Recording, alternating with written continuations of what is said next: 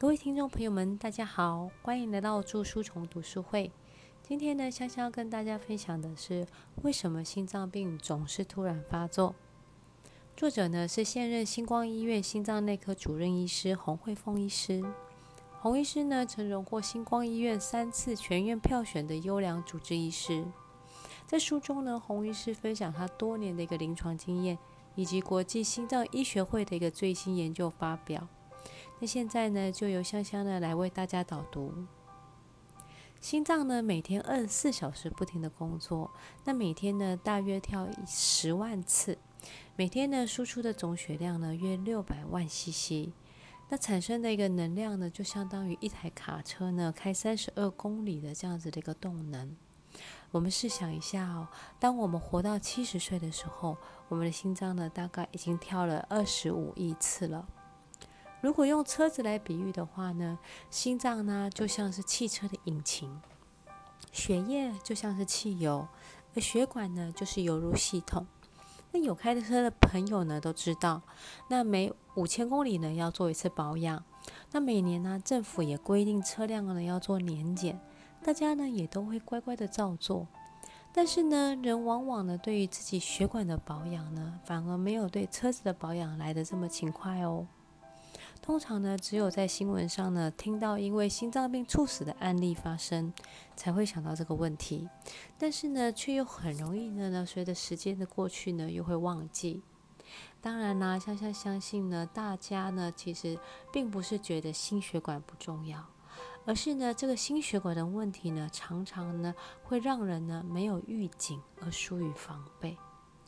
因此呢，想要当个新好人的一个不二法门呢，就是观念要正确，才知道怎么样事先做好预防。那台湾的十大死因呢，第一名呢是癌症，但是呢，第二名的心脏病呢，它有一个最大的特征呢，它就是突发性的一个致死率很高。那其他呢，像是血管相关的疾病，例如像中风，则是它的致残率很高。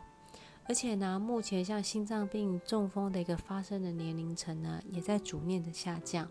这个是我们现代人呢不容轻忽的一件事情。那首先呢，香香先把心脏病呢分成两类来跟大家做说明。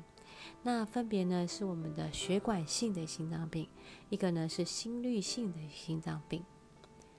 那首先呢，我们说到的一个血管性呢，就包括了心绞痛、动脉硬化。心肌梗塞，那这三个呢，通称为所谓的冠心病，而这个呢，占整个猝死的比例呢，也高达了百分之九十。那发生率呢，百分之五十五呢为男性，百分之四十五呢为女性。那我们呢，听到所谓的心绞痛啊，它其实经常发生在日常活动或者是在剧烈运动以后。那或者是呢，承受经常承受高度的一个压力，或者呢是情绪比较亢奋、激动的时候，生气的时候，心肌呢缺氧所造成的一种疼痛感。那通常呢，这个疼痛呢大概在持续个十几分钟。那在停止运动以及呃适当的休息之后呢，这个疼痛呢就会缓解。那心绞痛的感觉呢，它。会像是一种闷痛的感觉，像被大石头或像是被大象给踩到胸口一样。它会是一个范围，那不是一个很明确的一个点。那当我们呼吸或者是我们转动身体的时候呢，这个疼痛感呢它不会增加，但是呢疼痛的范围呢就可能从我们的左胸、上腹部、后背。左肩，甚至到呃左耳，好这样子的一个左半边的这样子的一个范围都有可能，所以有的时候我们会误以为啊只有胸痛才叫做心绞痛，然后呢把其他的疼痛呢就忽视了。那心绞痛的一个发生原因呢，最主要就是因为血管的管径呢变小。那血血呃血流的这个呃流量呢，会随着血管狭窄的疼的程度，然后呢越狭窄，供血越少，然后疼痛的程度呢就会越加剧。那这样的一个心绞痛呢，在日常生活当中呢，它是有体感感受的。那当我们呃经常听到的所谓的一个心肌梗塞啊，以往呢，我们对于心肌梗塞的认知，通常呢都会觉得哦，就是我们的血液太粘稠啦，那里面的血脂过高，然后呢，这些血脂呢堆积在我们的血管壁，慢慢的造成它的管腔变小，然后呢，造成它的孔径缩小，最后整个堵住之后呢，发生所谓的一个心梗。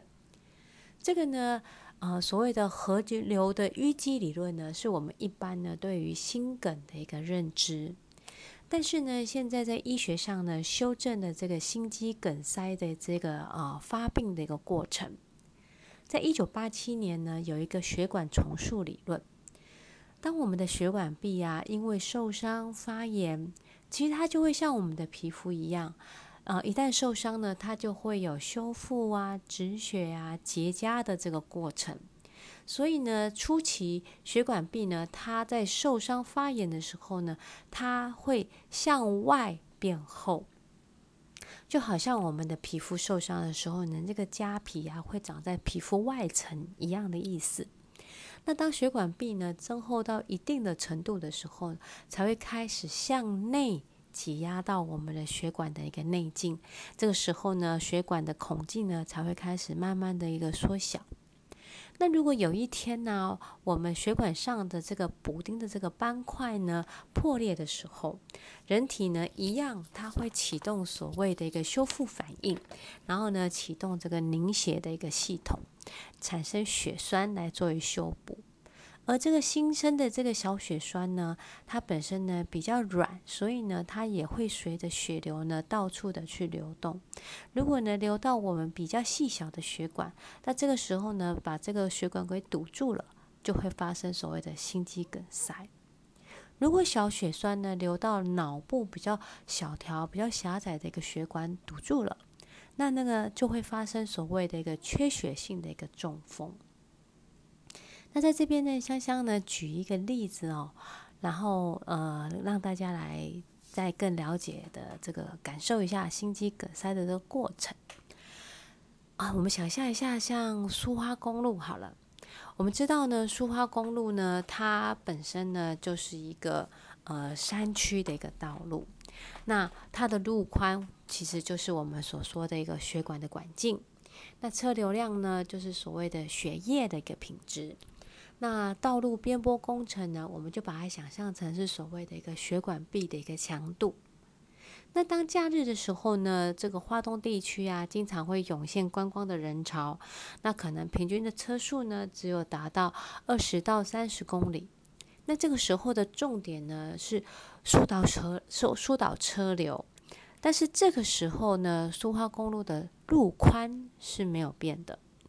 但是呢，当那个台风来袭的时候呢，大量的一个雨水冲刷呢，它会发生严重的一个土石流。那崩落的这个土石呢，就会占满这个车道，那造成的这个可能是啊道路桥梁中断呐。那这个时候需要的呢，就是所谓的抢修道路。如果抢救不及呢，有可能我们里面的一个山区的一个居民呢，就会面临所谓的断水、断电。断粮是啊，这跟外界整个断的联系，而这个概念呢，这个形容其实就所谓的一个心肌梗塞。心肌梗塞呢，它就像是这个突然发生的一个土石流，然后呢，截断了这一个血液的供应。所以呢，心肌梗塞呢，本身它是一种血管壁的一个问题。那急性。的一个发作呢，就是跟我们的血管壁是不是发炎，还有我们的这个血管壁是不是足够强韧有关。那当我们的心梗发作的时候呢，它呢会合并冒冷汗。那例如呃一般常用的这个消化甘油的舌下含片呢，可能都无法去缓解，因为这个时候它的问题是整个道路都堵住了。所以呢，有可能发生在任何人身上，只要他的一个身体呢是处在有一个慢性发炎的一个状态。呃，甚至呢，即使他是处在一个巅峰的一个年轻的运动员，都有可能发生所谓的一个急性的一个心肌梗塞。那这个呢，其实不乏现在的一个案例嘛。之前不是才有这个呃年轻的一个啊，好像是呃，应该是呃货车行业的一个少东，然后他本身也是在啊马。运动跑马拉松的过程当中，因为心脏病突发，呃，这个留下遗憾嘛，对。所以呢，在一九九五年的时候呢，《循环医学杂志》呢，它发表了一个临床统计数字。这个数字呢，他说啊，大多数的一个心肌梗塞发生在狭窄并不严重的一个地方。乍看之下，这句话呢，会让人家觉得很难理解。那不就是因为狭窄才梗塞吗？错了，因为啊，不见得有心绞痛的人会发，一定会发生心肌梗塞。如果他本身有这个心绞痛，但是他本身的血管的一个状况、发炎的情况都控制得很好的时候，他不一定会发生心肌梗塞。但是呢，为什么平常都没有胸痛的人会突然发生心肌梗塞？就表示他可能原来血管并不是很严重的狭窄，所以他并没有胸痛的症状。但是有可能他身体处在一个慢性发炎的状态，然后呢，让他原本。呃，已经有出现这个硬化的这样子一个动脉呢，突然发生破裂，然后突然出现这个需要启动凝血系统的这样子一个反应，而这些小血栓呢，在流经身体的过程当中呢，这流到了某些啊比较狭窄的地方，比较小条的血管，造成后端的一个堵塞。这也就是说明了为什么心脏病会突然发生，而且经常发生的时候，在这个呃人的之前的一个过往是没有任何征兆的。所以啊，在我们以往的时候啊，我们通常会呃对于自己的一个健康数据呢，大家都会比较在意的，就是诶，我的血脂。高不高？因为大家一般的印象是血脂高，所以会造成动脉硬化。那我们来问一个问题哦，那血管的问题，动脉硬化是从什么时候开始的呢？其实啊，这个动脉硬化呢。基本上会从大概我们十几岁的时候，基本上就是个儿童的时候就会开始。那它可能进展到大概四十岁左右呢，它的速度呢会加快。如果呢再加上我们平常呢的生活作息，然后经常抽烟、喝酒、熬夜，或者呢是因为饮食造成产生的一个三高的一个问题。这些呢都会加速这个周状硬化的形成，以及血管斑块的一个形成。那当有这些斑块的时候呢，我们血管的弹性呢就会开始下降。那刚刚有提到啊，大部分人的一个印象呢，就是哦，因为我的血脂高，所以呢会出现动脉硬化。所以大部分的人呢，在关注自己的一个生理指数的时候呢，通常会把注意力呢放在所谓的一个胆固醇的的数量，然后呢，里面可能啊会再提到所谓的低密度胆固醇跟高密度胆固醇啊这两个部分。那我们呢，在国际医学会的一个期刊报告里面呢，它有提到一个概念。当我们身体里面的这个低密度的一个呃胆固醇，就是 LDL 哦，就所谓的坏的胆固醇。当如果我们能够把 LDL 控制在相对低的一个状态的时候，它确实呢是能够有助于降低动脉硬化发生的一个速率。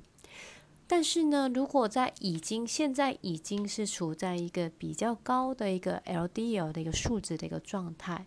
即使呢我们把这个呃坏的胆固醇把它控制在呃七十的每 d l microgram 的这样子的一个水平的时候，它也需要很长很长的时间，才能够把慢慢累积上去的一个动脉硬化的这些斑块，把它慢慢慢慢慢慢的代谢掉。所以呢，我们如果想要预防心肌梗塞的发生，在临床上呢，有两个数值，我们的听众朋友一定要记起来。那这个呢，就是我们的所谓的一个发炎指标，hsCRP。那另外一个呢，叫做同半胱氨酸。这个呢，是目前呢，我们在评估我们的血管壁呢，是不是有发炎的一个很重要的一个指数。所以呢，我们现在呢，在做预防心血管疾病的时候呢，不能再只单看我们的血管它的狭窄的程度，重要的是我们还要去观察我们的血管壁到底呢是不是健全的。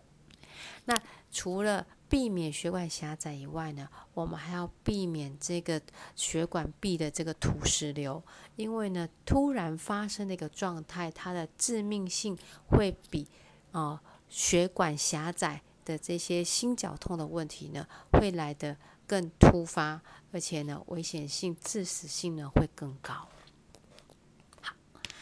那接下来呢，我们还有另外一个所谓的心律性的一个心脏病呢，它的呃原因呢，就是所谓的心律不整。那心律的这个部分，它有分成所谓的原发性的跟次发性的。原发性的呢，指的就是先天遗传的，可能呢就是因为心肌肥厚啦，或者是心脏瓣膜的疾病。不过这样子的一个呃发生猝死的一个。比率呢其实是不高的，大概只有百不到百分之五。那其他的所谓的自发性的呢，就是后天呢可能因为心肌梗塞或者是因为心脏发炎所引起的这种的心律不整。那心律不整呢，它本身是一个电传导的一个问题，因为心脏它的跳动呢本身呢它是有一个电流传导所造成的一个结果嘛。那所谓的一个心律不整呢，就是心中皮破菜啦，欧贝乱跳。那在我们的心律不整的部分，事实上呢，它还有分哦，它有分那种又快又乱跳的，那也有一种呢是跳的又慢，但是又乱。那还有另外一种呢，就是单纯的呢只是乱，就是呃在速度上面呢算是在正常的范围，但是呢它就是容易出现那个乱跳的状态。这个部分呢，它其实是很难单独去判断的。它从最轻微的到致死性的所谓的心房颤动，就是容易去诱发惊那个中风的这个心房颤动呢，它整个的分类呢有八九种之多。这个呢需要专业的这个心脏科医师呢来帮我们做评断。但我们平常呢，我们还是呢可以多多的呢去关注我们自己的一个心跳的一个频率。然后呢，我们来去观察一下，我们是不是有的时候会经常觉得，哎，心瓜皮泡菜呀，或者是有的时候它会忽然跳得很急很快，好，或者是有我们在测量我们的脉搏的时候，偶尔三步时自己测一下，哎，这个我们的脉搏速度是不是太低呀？好，那可以透过这样的一个日常观察呢，去知道我们有没有心率不整的一个这样子的一个状态。那但是呢，是不是真的是哪一种属性的心律不整呢？这个请大家呢，在这个平常呢，不要自己当医生哈，也不要自己上 Google 呢，谷歌告诉你之后呢，就自己帮自己判断，因为呢，它还是需要这个很精细的这个检查来去做诊断。那今天呢，要跟大家介绍呢两个呢比较重要的一个部分呢，叫做心房颤动以及心室颤动。那所谓的心房颤动呢，是目是比较常见的一个呃心脏节律的一个异常。那它的发生率呢，会随着年龄增加而增高。一般刚开始呢，大概是百分之一，但是呢，当我们呢到了六十岁以上呢，它的发生可能会变成百分之四。到了八十岁呢，有可能呢十个人里面呢就会有一个有这种心房颤动的问题。那心房颤动呢，并不是因为心脏传导系统出现毛病，它通常呢会伴随着一个其他的一个心脏疾病的发生，例如说高血压啦、冠心病啦、瓣膜性的一个疾病啦、心衰竭啊、风湿性心脏病啊等等的。那还有呢，一些是跟生活习惯有相关的，例如说饮酒之后啦，或者低血糖啦、电解质不平衡啦、代谢问题啦，甚至感染呐，这些呢都有可能去引发所谓的心房颤动。那所谓的心房颤动呢，就是原本正常的这个呃心脏的这个电流呢，突然呢开始有不正常的一个放电的刺激的一个状态。这个时候呢，可能我们的这个脉搏呢，可能会一下子呢高到一百四甚至两百下每分钟。那这样子的一个呃。呃，乱动的一个状态呢，就会让我们的心脏打出的血流呢不足，然后产生所谓的心脏衰竭的状态。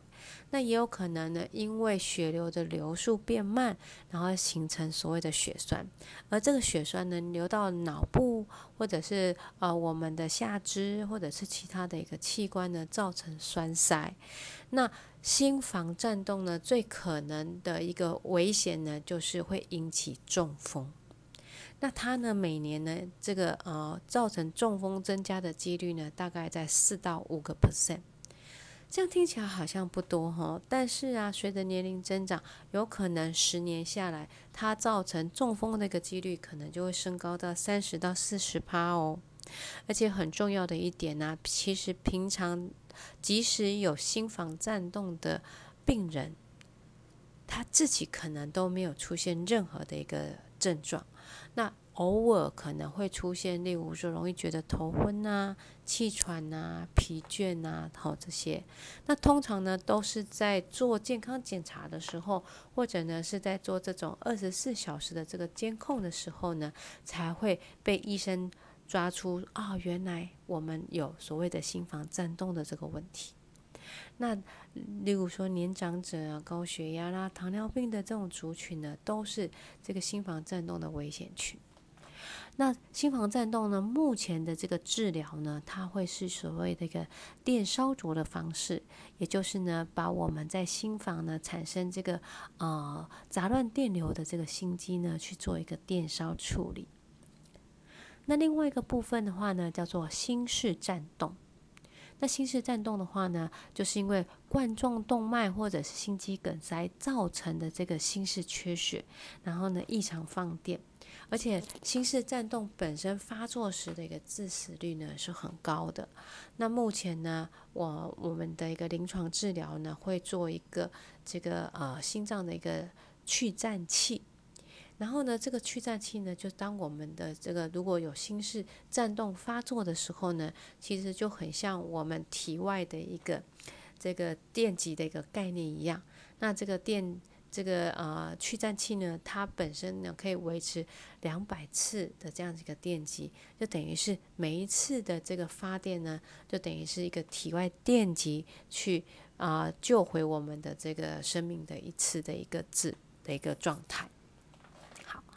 那心率本身呢，是一个相对需要呃比较密切去做监控，才会去抓出来的这样子的一个呃判定的病因的这样子的一个呃症状。不过呢，在我们这个呃心脏病，像心肌梗塞呀，或者是呃像是嗯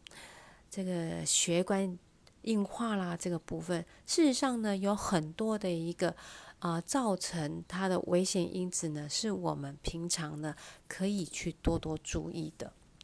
那我们刚有提到，很多人呢一提到心肌梗塞啊，都会讲到血脂。那香香呢，在之前呃一做健康管理的时候呢，也会经常听到有客户跟我这样子的说：“哎，我平常都已经吃的很清淡啦，那也很少油啊，那为什么的血脂还是很高啊？”好。那接下来呢，香香呢要帮大家呢分享的这个概念呢，就是啊，其实呢也要帮我们的这个胆固醇啊，这个呃喊一下冤哦。我们以前呢一直觉得是胆固醇造成我们的这个呃心脏病发作，但是呢，这个在二零一七年的八月，加拿大的一个团队呢，在 Lancet 的这个呃期刊上呢，发表了一个十八个国家是三万人追踪了七点四年的一个大型的一个呃规模研究。他说啊，比较多的一个糖类摄取会增加整体的死亡率，然后呢，比较多的脂肪不但不会增加心血管的疾病，反而还会降低这个呃整体的死亡跟它的一个呃非心血管疾病的这个发生率。这句话有没有？这个结论有没有很跌破大家的眼镜？大家以前都觉得啊，其实我是因为胆固醇太多，所以呢，我才会造成这个问题。但是啊，事实上啊，这个早在二零一五年的时候啊，美国心脏科医学会已经取消了饮食中胆固醇的限制，因为啊，胆固醇人体的胆固醇的百分之七十其实是肝脏制造的。而不是从我们的饮食所摄取来的，所以以前我们一直说，哎呀，不可以吃蛋呐，一天不可以吃太多蛋，尤其是蛋黄，因为它胆固醇很高。No No No，这件事情已经被推翻喽。而且呀，为什么我们的胆固醇会升高？大家还记得我们刚刚在提到所谓的血管发炎的过程啊？当我们的血管有伤口的时候，身体它是不是会去启动所谓的一个修补的一个过程？其实呢，在修补的过程当中呢，胆固醇本身呢，它也是一个修补血管一个很重要、修补身体伤口很重要的一个东西。我们应该回过头来看的是，到底是什么东西让我们身体出现所谓的慢性发炎？因为有了这个慢性发炎，所以身体呢才会去制造很多的胆固醇，去修补慢性发炎所造成的伤口。所以呢，在这个过程当中呢，刚刚的加拿大那个研究报告里面呢，有讲到比较多的糖类呢会增加整体的死亡率。那其实反过来我们来看哦，其实我们目前的饮食当中啊，其实碳水化合物的摄取真的都偏高。碳水化合物不是只有单单指所谓的米饭面这些东西，而是包括我们每天所可能接触到的蛋糕啦、甜点啦。然后呢，还有例如很多的包装食品、饼干呐、糖果啊，好，这些都是。还有我们例如说饮料，我们很多人现在很喜欢喝手摇饮，在手摇饮的这个呃点选的过程当中呢，可能会有一个健康概念的一个这个触发呢，会告诉我们的这个这个嗯。摇摇杯的叶子跟他说：“哎，我要无糖啊，去冰啊。”但是大家知道吗？即使是无糖绿茶，它本身呢，其实不是真的无糖，因为你只要试想，你自己在家拿茶包泡的一个无糖绿茶，跟你到摇摇杯店去买到的无糖绿茶，味道一样吗？肯定是不一样的。那那一杯所谓的无糖绿茶。里面呢，其实它的糖的含量呢，也超乎我们的想象。那在这么多的一个糖类的一个摄取呢，当它没有在我们日常生活当中被消耗掉的时候呢，它会变成什么？它会变成所谓的脂肪累积，而这个时候呢，可能就会出现在我们的三酸甘油脂这样子的一个数值上面。所以呢，其实我们会长脂肪，其实并不是因为我们吃很多油，其实是因为我们吃了太多的糖，而这些糖呢，它没有办法代谢掉，所以呢，它会被身体转换成脂肪而囤积起来。所以呢，这就是说明了为什么经常会有客人跟我说：“诶，我已经吃的很清淡啦，我那个菜呀都先用水洗过啊，都没有油啦，为什么我血脂还是很高？”但是他平常可能米饭面类，包括水果吃很多啊。大家不要忘记，现在的水果也很甜，而这些大家都是碳水化合物，它呢都会形成所谓的一个脂肪。那再来呢？我们刚刚讲到糖的问题呀，其实血糖是一个跟血管动脉硬化很直接相关的一个呃问题。请问一下各位听众朋友，大家记不记得我们在吃糖葫芦是什么样的一个感觉？是不是呃这个小小颗的这个小番茄，然后外面裹着一层糖浆，然后这个糖浆呢，这个冷却之后呢，它形成一个薄膜，然后呢脆脆硬硬的咬下去还会咔哧的一声。好，其实呢过多的血糖，其实在我们的血管里面呢，其实。呃，香香觉得啊，其实呢，就跟所谓的一个糖葫芦是一样的概念。因为啊，过多的糖呢，在身体里面呢，它会转，它会产生一种所谓的糖化中产物 （AGEs），而这个东西呢，它就会造成我们的血管硬化。所以呢，当我们本身呢，因为这个血糖代谢的问题，然后呢，可能呃。胰岛素抗性，然后呢，包括我们的这个空腹血糖过高，我们的糖化血色素过高，然后长期下来，其实我们的血管就是一直泡在糖水当中。那这些过多的糖分呢，就会让我们的血管呢开始出现硬化。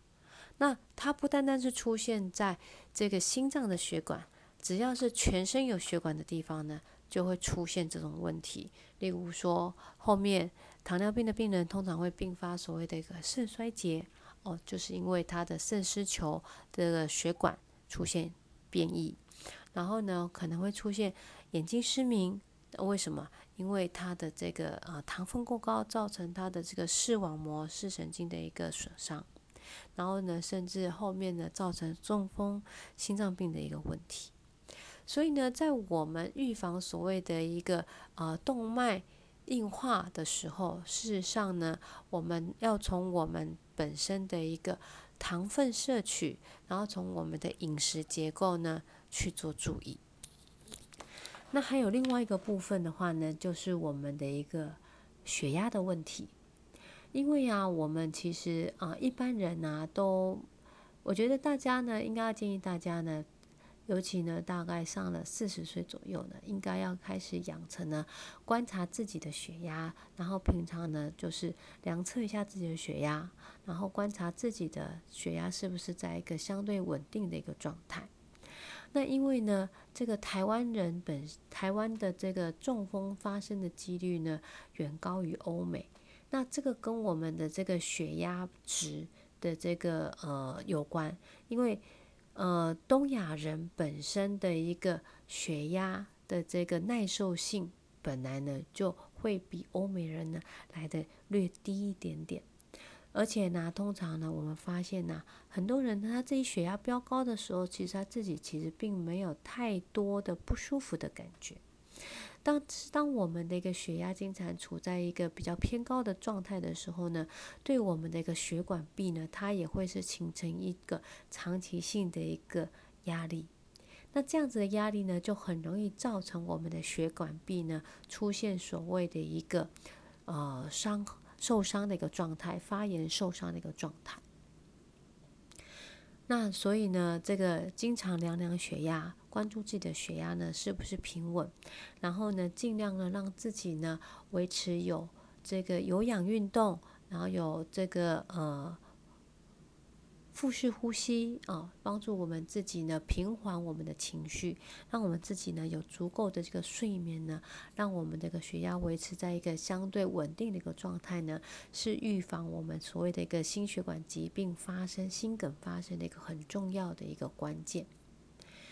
那还有一些其他的因素呢，它也是我们这个心血管疾病的一个很重要的危险因子呢，例如就是抽烟。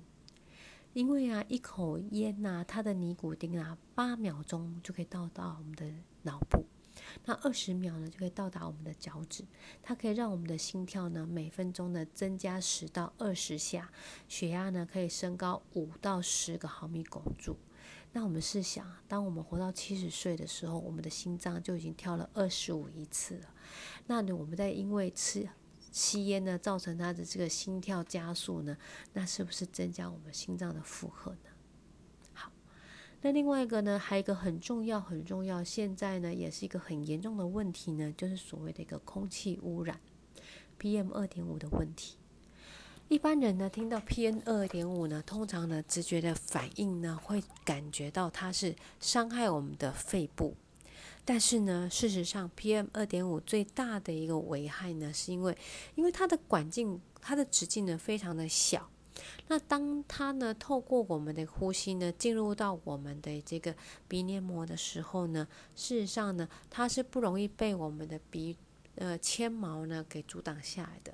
那这个时候，这个所谓的一个 PM 二点五，它有可能是所谓的呃环境污染的金属微粒呀、油烟呐，或者是一些这个呃落尘啊等等这些东西呢，它呢就会。进入到我们的血管，而进入到我们血管的这些东西呢，就是造成我们血管慢性发炎的物质。好，那当我们的这个血管呢进入到慢性发炎的一个状态的时候呢，后续的问题就会，我们刚刚就像香香跟大家分享。啊，血管就会开始启动所谓的修复啊、止血啦、结痂啦，那形成斑块啦，就会加速动脉硬化的一个发展。所以呢，空气污染呢，其实它不单单只是伤我们的肺，更重要的呢，它也会增加我们这个心血管疾病的这个好发率。所以啊，在我们目前呢，当然居家建议大家一定呢要去做。比较好的一个空气的一个过滤。那我们呢，在这个呃外面呢，当然现在疫情的关系，大家已经都习惯戴口罩了。但是呢，即使疫情过去之后呢，我觉得大家还是在出门在外呢，尤其在交通的尖峰时间呢，一定呢还是要把口罩给戴好。不单单是要保护我们的肺，更重要的呢是要保护我们的心血管。那在我们最后呢谈到这个心血管的这这个危险因子的部分的话呢，还有一个很重要的一个点呢，叫做呼吸睡睡眠呼吸中止症。睡眠呼吸中止症呢，其实呃简单的来说呢，就是一般呢，如果体重开始过重，晚上打呼，然后白天想睡觉呢，其实它就有可能